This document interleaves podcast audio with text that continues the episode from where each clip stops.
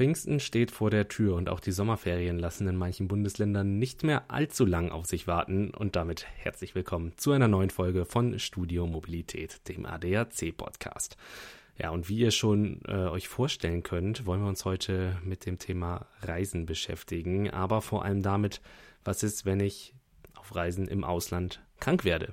Wie verhalte ich mich da richtig? Wen rufe ich dann an? Und wie wichtig ist eigentlich eine Auslandskrankenversicherung? Darüber wollen wir uns heute unterhalten. Ich habe wie immer einen Gesprächspartner dabei, der sich bestens auskennt. Der ist vom ADAC Ambulanzservice und Reisemediziner und hat auf viele Antworten, äh, viele Fragen sicherlich eine Antwort parat. So rum ist's richtig. Ich würde auch sagen, wir reden gar nicht mehr lange weiter um den heißen Brei herum, sondern gehen direkt rein in die Folge. Ich wünsche euch ganz viel Spaß dabei. Los geht's.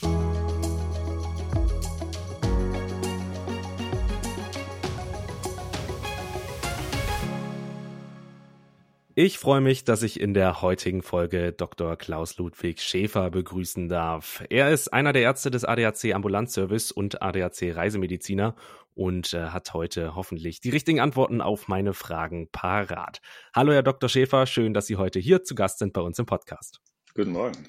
Ja, Sie sind vom ADAC Ambulanzservice und ich denke, der ist auch vielen unserer Hörerinnen und Hörern ein ähm, Begriff. Aber der ADAC Ambulanzservice ist ja auch noch viel mehr als der reine Krankenrücktransport. Ähm, vielleicht so eingangs die Frage, was genau macht der ADAC Ambulanzservice? Naja, Krankenrücktransport ist schon ein ganz großes Thema, weil sehr viele ähm, der Leistungsversprechen, die eine Versicherung ähm, an ihre Versicherten gibt, die werden im Hintergrund abgewickelt, wenn es nur darum geht, Kosten zu erstatten oder ähm, irgendwelche Bescheinigungen auszustellen.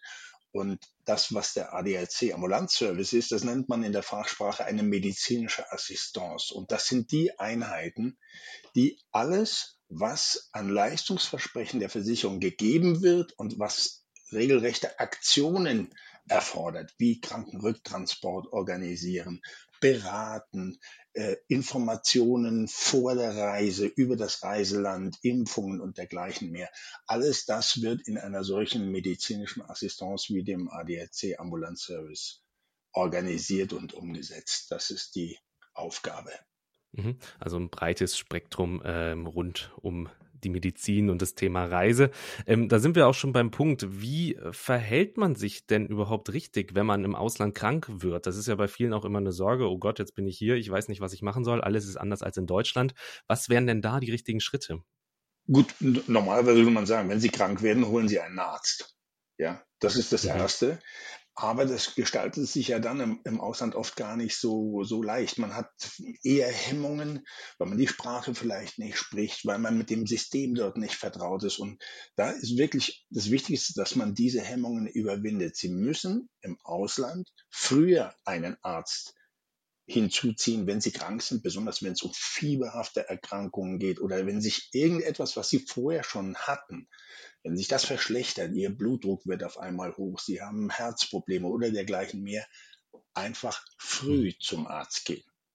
Und da ist es nun so, mhm. in vielen Ländern ist das nicht so, dass man ins Gel in, in, die gelben Seiten geht oder ins Internet geht, sich einen Arzt raussucht und dort um einen Termin bittet, sondern ähm, A, gibt es den niedergelassenen Arzt in vielen Ländern nicht in dem Ausmaße, wie es das in Deutschland gibt. Also sie sind dann oft auf die Nothilfen, ähm, auf die Ambulanzen der öffentlichen Krankenhäuser oder privaten Krankenhäuser angewiesen. Und oft ist dann mhm. auch so, sie wissen gar nicht, wo sie anrufen. Und da läuft dann sehr vieles entweder über die Hotelrezeption oder über den Reiseleiter, wenn es sowas gibt. Was wir immer auch empfehlen, ist, den zuständigen Versicherer in Deutschland anzurufen. Mhm. Also wir beim ADAC Ambulanzservice haben zum Beispiel eine, kann man sagen, weltweite Datenbank zur medizinischen Versorgung, zu Ärzten, Krankenhäusern, auch zu Apotheken und können dann entsprechend auch schon jemanden raussuchen, der für sie in Frage käme oder wo sie sich leichter tun, zum Beispiel wegen der Fremdsprachen und dergleichen oder geeignete Krankenhäuser aussuchen. Weil das ist ja natürlich auch immer dann die Hürde, Sie haben es ja auch gesagt, natürlich, es ist eine andere Sprache, ähm, was soll man da machen? Und dann ist es natürlich auch immer gut zu wissen, da ist jemand, der einen da so ein bisschen äh, unterstützen kann und hier auch mithelfen kann, dann bei den jeweilig richtigen Ansprechpartnern äh, zu landen. Nun ist es aber so, ähm, manchmal merkt man ja schon auf dem Weg ins Reiseland, oh Gott, irgendwie geht es mir nicht so gut. Ich nenne mal das Beispiel Flugzeug, da ist es natürlich ein bisschen eingeschränkter, auch mit der äh, Kontaktaufnahme von Reisekrankenversicherern. Ähm, was macht man da am besten, wenn ich im Flugzeug merke, oh Gott, mir ist irgendwie ganz flau, ich, ich habe Fieber, ähm, an wen wende ich mich da? Auch da nicht zögern. Oberstes Gebot. Es ist dann oft, wenn man im mhm. Flugzeug sitzt und es wird dann nicht, es ist dann nicht gut oder so. Man will dann in diesem, in diesem Setting nicht unbedingt, ähm, wie soll man sich sagen, sich exponieren, jemanden herholen und alle schauen einem zu und so weiter und so fort. Und über diese Barriere müssen sie hinweg die ersten, die davon erfahren, außer der, der Person, die jetzt gerade mitreist, beispielsweise Ehemann, Kinder oder so, ähm, die ersten, die das wissen müssen, ist das Kabinenpersonal. Also Sie müssen mhm. Stewardess oder Steward, Flugbegleiterin, Flugbegleiter Bescheid sagen und ähm, einfach sagen, Ihnen geht's nicht gut, damit die schon mal ein Auge auf Sie haben. Die kennen sich meistens mit den Sachen, die typischerweise an Bord von Flugzeugen vorkommen, Übelkeit, ähm, Schwindel und dergleichen mehr, kennen die sich ganz gut aus. Und die wissen auch, was sie mit Bordmitteln, also mit dem Notfallkoffer und dem, was zum Beispiel auch hm, möchte man nicht so gerne, aber wenn sie zum Beispiel Sauerstoff brauchen sollten, die wissen da schon mhm. in diesem Rahmen, was zu tun ist. Und sie können natürlich, wenn es wenn es ein bisschen weitergehen soll, auch mal fragen, ob nicht ein Arzt mitreist, der, der bereit wäre, ähm, nach einem Patienten oder einer Person, der es nicht gut geht, mal zu schauen und dann entsprechend vielleicht Hilfe zu leisten. Also wichtig, Bescheid sagen.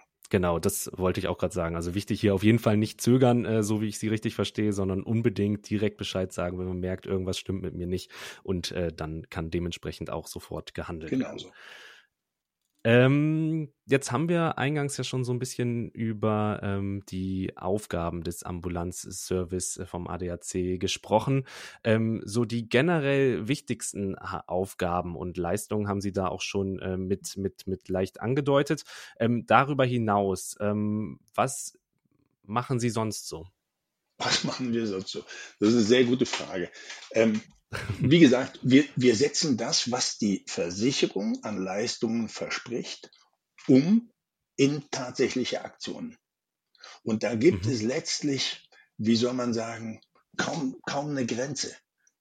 Im internen Sprachgebrauch sagt man oft, ähm, medizinische Assistenzen sind Problemlösungsfirmen, Problemlösungsunternehmen es gibt für uns mhm. letztlich nichts, wo wir sagen, da können wir eigentlich nichts machen und da machen wir auch nichts. Sagen wir mal, wenn es zum Beispiel um Krankenhauskosten geht, das bekommen viele Privatpersonen, vielleicht auch noch mit der privaten Krankenversicherung in Deutschland, gerade noch so hin, wenn auch das im Ausland nicht immer so, so leicht ist. Aber sobald mhm. absehbar wird, dass eine Person entweder nicht mehr so, wie sie angereist ist, auch wieder nach Deutschland zurückreisen kann oder tatsächlich in Verhältnissen ist, wo man sagen würde, sie ist mit dem, was sie dort hat, nicht gut aufgehoben. Wir müssen uns was überlegen, wo kann man eine Person hinbringen, entweder in der Stadt, also lokal verlegen, wo, wo, sie, wo die Betreuung besser wäre, oder eventuell sogar in der Region oder sogar international. Also spätestens da kommt eine medizinische Assistance auf den Plan. Das bekommt eine Privatperson und auch eine Versicherung in Deutschland normalerweise nicht mehr geregelt. Das ist schon eine sehr spezielle Aufgabe. Mhm. Das heißt, es sind auch sehr, sehr viele äh, Einzelfallentscheidungen bei Ihnen. Also wird dann von Fall zu Fall geschaut, was ist hier die beste Möglichkeit, um jetzt bestmöglich äh, den Verunglückten oder den Patienten äh, dann auch zu helfen. Absolut. Und es ist natürlich auch so, dass ähm, die Mediziner sind oft in, in, in den anderen Ländern im Reiseland nicht schlechter als die Mediziner in Deutschland. Aber mit dem Thema wann kann jemand wie transportiert werden, setzen sich die meisten Mediziner in ihrer normalen Arbeit nie auseinander. Und das ist Spezialwissen, was eigentlich nur medizinische Assistenzen hat. Wo wir beim Thema sind, ähm, äh, bleiben wir da direkt. Aus welchen Ländern erreichen Sie denn im äh, Ambulanzservice die meisten Notrufe? Kann man das so ein bisschen äh, absehen oder variiert es da auch total? Ja, es gibt ein bisschen, wie soll man sagen, richtige Notrufe, ähm, wo es um schlechte medizinische Versorgung geht oder wo Zeit eine extreme Rolle spielt. Ähm, die kommen schon aus Ländern, die ein bisschen ungewöhnlicher sind. Bei uns gehen die meisten Anrufe, also Meldungen, dass ein Krankenfall eingetreten ist, dass jemand verletzt ist, dass jemand krank geworden ist, die gehen schon aus den Hauptreiseländern ein, also Spanien natürlich, Türkei, mhm. Italien, Kroatien, aber auch aus Nachbarländern wie Österreich, der Schweiz oder Tschechien die man meist gar nicht so auf dem Schirm hat. Oft denkt man dann natürlich an, ja, an Länder auch, die, die viel weiter weg sind, aber medizinische Notfälle können natürlich überall auftreten, letztendlich. Ähm, Sie haben aber auch eben einen interessanten Punkt gesagt, auf den ich noch mal ein bisschen äh, näher hinaus will, ähm, dass die medizinische Versorgung nicht zwingend immer schlechter ist in anderen Ländern als in äh, Deutschland, wobei man in Deutschland ja schon immer hört, hier ist die medizinische Versorgung sehr gut. Ähm, nun ist es wahrscheinlich so in den europäischen Ländern ja, aber wenn man ein bisschen weiter äh, wegschaut, da ist dann wahrscheinlich ja gehen wir auf den afrikanischen Kontinent, aber vielleicht auch nach Asien, ähm, wo ja auch viele hinreisen. Da ist die medizinische Versorgung zumindest jetzt nicht in den großen Städten, in den Hauptstädten, vermutlich aber doch ein bisschen schlechter. Und da käme dann auch wieder der Ambulanzservice ins äh, Spiel, um dort wieder individuelle Lösungen zu schaffen, richtig? Genau. Also es ist oft so, dass in egal welchem Reiseland, also wenn es ein typisches Reiseland ist, wenn, wenn man den Namen eines Landes und die Hauptstadt schon gar nicht kennt, dann ist das in aller Regel ein eher problematisches äh, Reiseland. Zum Beispiel, wer kennt, wer kennt Gambia? Wer weiß, wo Gambia ist? Oder wer mhm. weiß, wie die Hauptstadt von Gambia heißt? Das hat schon seinen Grund, dass das niemand weiß, weil dort normalerweise niemand hinfährt. Länder wie Thailand beispielsweise, ähm, da ist es so, in den Touristenzentren, dort gibt es sehr gute Versorgung. Manchmal für unsere Verhältnisse fast ein bisschen zu gute Versorgung in Privatkliniken, die dann natürlich auch entsprechend teuer ist. Ähm, während auf dem flachen Land, sobald sie diese Zentren verlassen, wird es problematisch.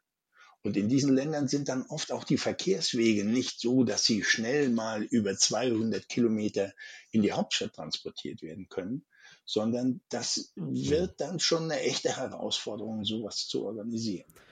Jetzt haben wir so ein bisschen uns drüber unterhalten, in äh, welchen Ländern man eher nicht krank werden sollte oder ob man überhaupt krank werden sollte im Ausland. Ähm, wir erinnern uns jetzt aber an die letzten drei Jahre mal äh, zurück. Da hat man sich auch die ganze Zeit gedacht, am besten überhaupt gar nicht krank werden. Ähm, ich rede von äh, Corona, Covid-19. Ähm, das hat uns die letzten Jahre begleitet und natürlich ja auch Sie beim äh, Ambulanzservice. Wie würden Sie sagen, hat sich Ihre Arbeit äh, in den letzten Jahren durch Corona oder mit Corona verändert? Also das war schon wirklich sehr herausfordernd. Ähm, eigentlich weniger von der Seite der Medizin her, das schon auch. Ja, es gab aber gerade am Anfang, wo man, wo eigentlich kein Land der Welt so richtig wusste, was so im Einzelnen zu tun ist, wie man Patienten am besten behandelt. Da gab es schon auch eine große medizinische Verwirrung. Aber was unsere Arbeit unter anderem schwer gemacht hat, war letztlich die Bürokratie, die mit ihren Regeln noch dazu in jedem Land völlig anders war.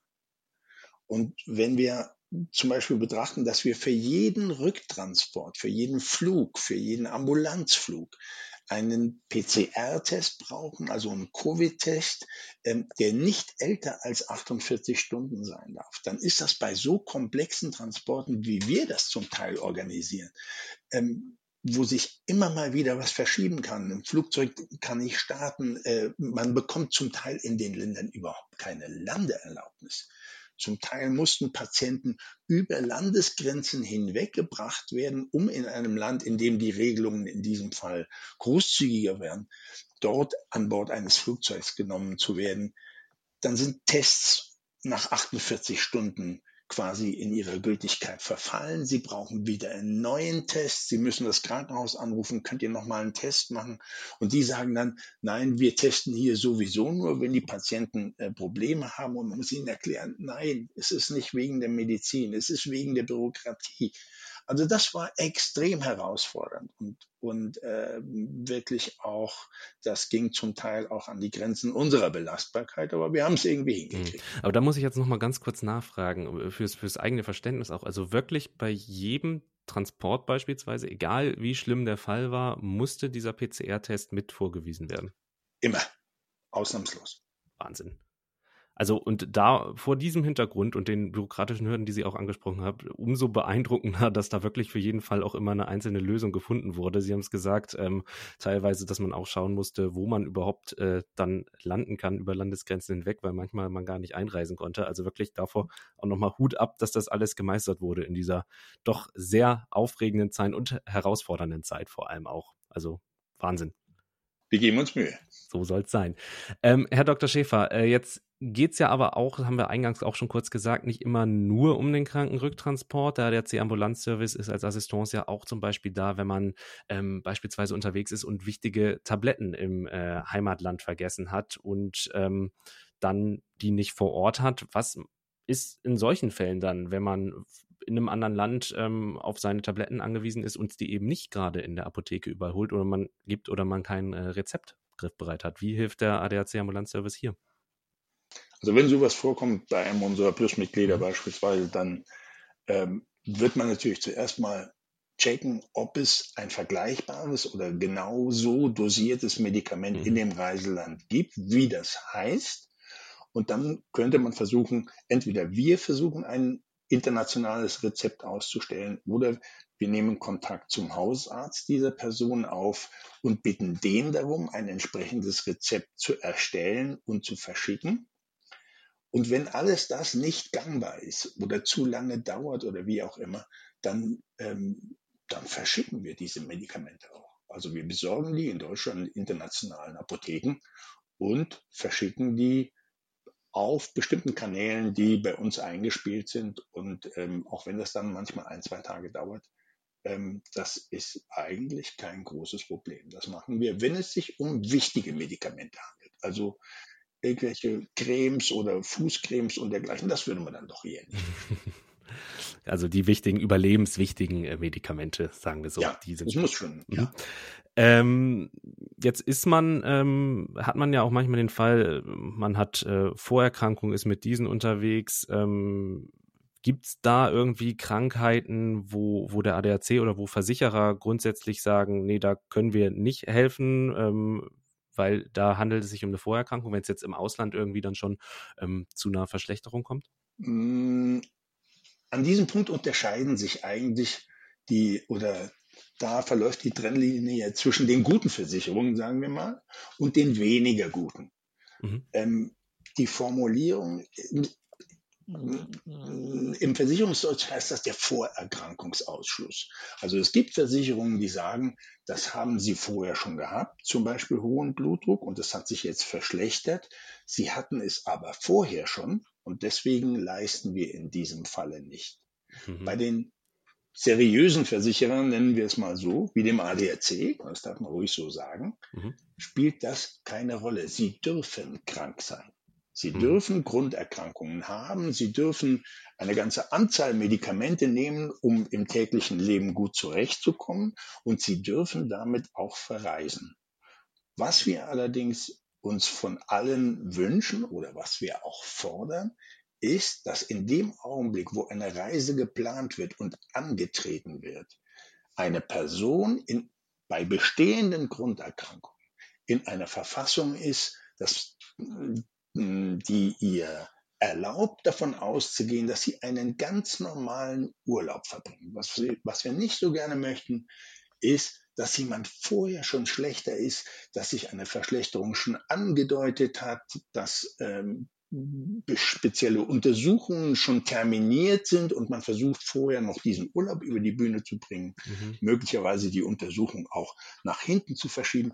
Das sind dann Augenblicke, wo die Versicherung ähm, schon streng prüft, ob die Bedingungen für Leistungen tatsächlich erfüllt sind. Am besten ist das wirklich, ähm, man spricht mit dem Hausarzt über die Reise und wenn der dann guten Gewissens grünes Licht gibt, dann gibt es auch von Seiten der Versicherung keine Probleme und die Leistungen werden in vollem Umfang. Hm, natürlich auch für einen selber am Ende des Tages besser, wenn man weiß, man, man, man, es geht hier jetzt nicht irgendwie stark vorbelastet äh, in den Urlaub, während man irgendwie auf die Reise schon antritt, dass dann noch irgendwie was ansteht oder sowas. Man will den Urlaub dann ja am Ende des Tages auch genießen können.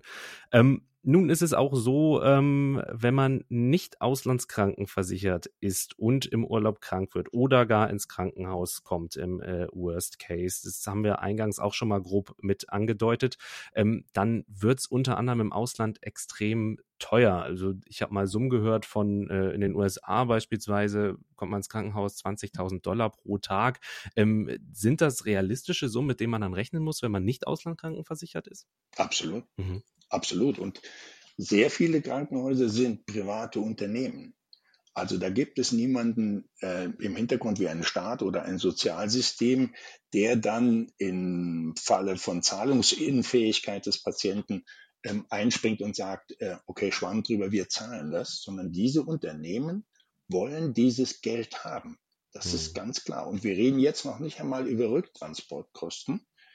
Also 20.000 Dollar am Tag auf einer Intensivstation in den USA ist absolut realistisch. Und jetzt können Sie sich vorstellen, wenn Sie zwei Wochen auf Intensiv sind, das ist eine einfache Rechenaufgabe, was dabei rauskommt, das kann Sie im Zweifelsfalle Haus und Hof kosten. Mhm. Und die mm, Unternehmen schrecken auch vor dem Einsatz von Inkasso-Unternehmen nicht zurück. Mhm. Das ist durchaus ernst. Mhm. Das heißt hier auch nochmal äh, wirklich eine Auslandskrankenversicherung kann sich lohnen, weil es kann natürlich immer mal was sein und dann wäre es natürlich wahnsinnig ärgerlich, wenn man hier auf äh, so einem Haufen Geld ähm, dann zurückgreifen muss, beziehungsweise den dann auf einmal los ist. Ähm, wenn wir noch mal ein bisschen ähm, persönlicher. Ich habe noch zwei Fragen im Gepäck. Ähm, Gab es in Ihrer Zeit beim ADAC Ambulanzservice ähm, schon mal einen Fall, der Sie ganz besonders bewegt hat? Da waren bestimmt ein paar mit dabei, oder? Das ist nicht so leicht, darüber zu reden oder Einzelheiten darüber zu sagen. Sagen wir mal so, es gab solche Fälle und es gibt sie immer wieder. Mhm. Es gibt Fälle, die begleiten einen ein Leben lang. Also ich erinnere mich an einen Fall aus dem Jahre 1993, wo ich sowohl Namen und Vornamen des Patienten als auch das Geburtsdatum noch sehr gut weiß. Mhm. Und ähm, ich sage jetzt nur so viel, damit man nicht, äh, damit sich niemand in der Hörerschaft äh, persönlich angesprochen fühlt oder in seinen Persönlichkeitsrechten verletzt sieht.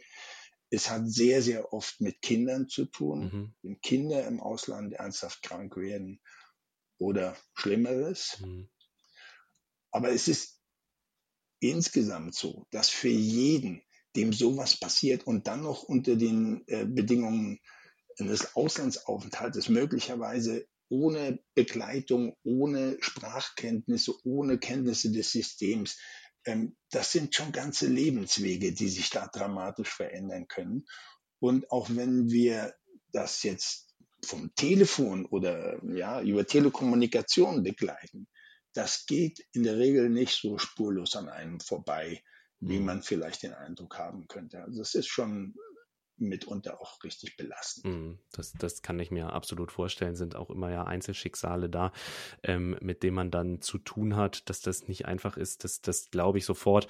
Ähm, nun springen wir darüber hinaus dann doch nochmal zur letzten Frage. Ähm, die vielleicht ja allgemein gut beantwortbar ist und den ein oder anderen Tipp für unsere Hörerinnen und Hörer noch ähm, mitnehmen könnte. Was gehört denn auf jeden Fall in die Reiseapotheke? Was sollte man auf jeden Fall dabei haben, um auch spontan im Urlaub ähm, so zumindest äh, für eine gewisse Erstversorgung selbst sorgen zu können?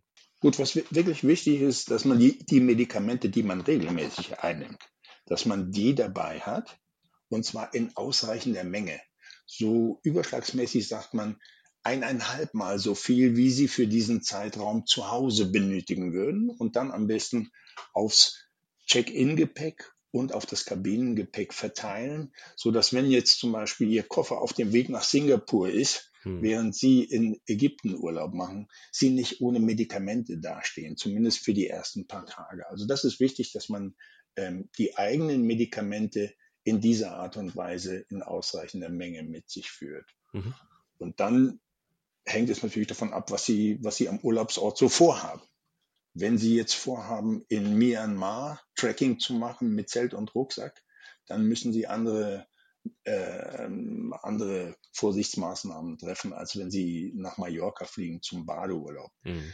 Ähm, was man immer dabei haben sollte, ist natürlich ein bisschen Schmerzmittel, Ibuprofen, Paracetamol, irgendwas in der Art, mhm. Fieberthermometer, ähm, ein bisschen was zur Versorgung kleinerer Wunden, eine Pinzette für die Seeigelstacheln, eine kleine Lampe und so weiter. Da gibt es übrigens auch ähm, auf adrc.de, also auf unserer Website, gibt es eine Empfehlung, ADAC Reiseapotheke. Mhm. Da ist das Wichtigste aufgeführt. Das ist eigentlich alles drauf.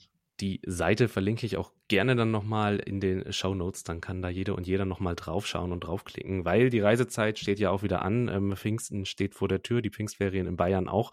Ähm, und da ist das mit Sicherheit nochmal hilfreich. Ich musste eben gerade auch ein bisschen schmunzeln, als Sie gesagt haben, gerade bei den ähm, Tabletten, die man äh, sonst auch im täglichen Bedarf hat, dass man da immer auch ein bisschen mehr nochmal dabei hat.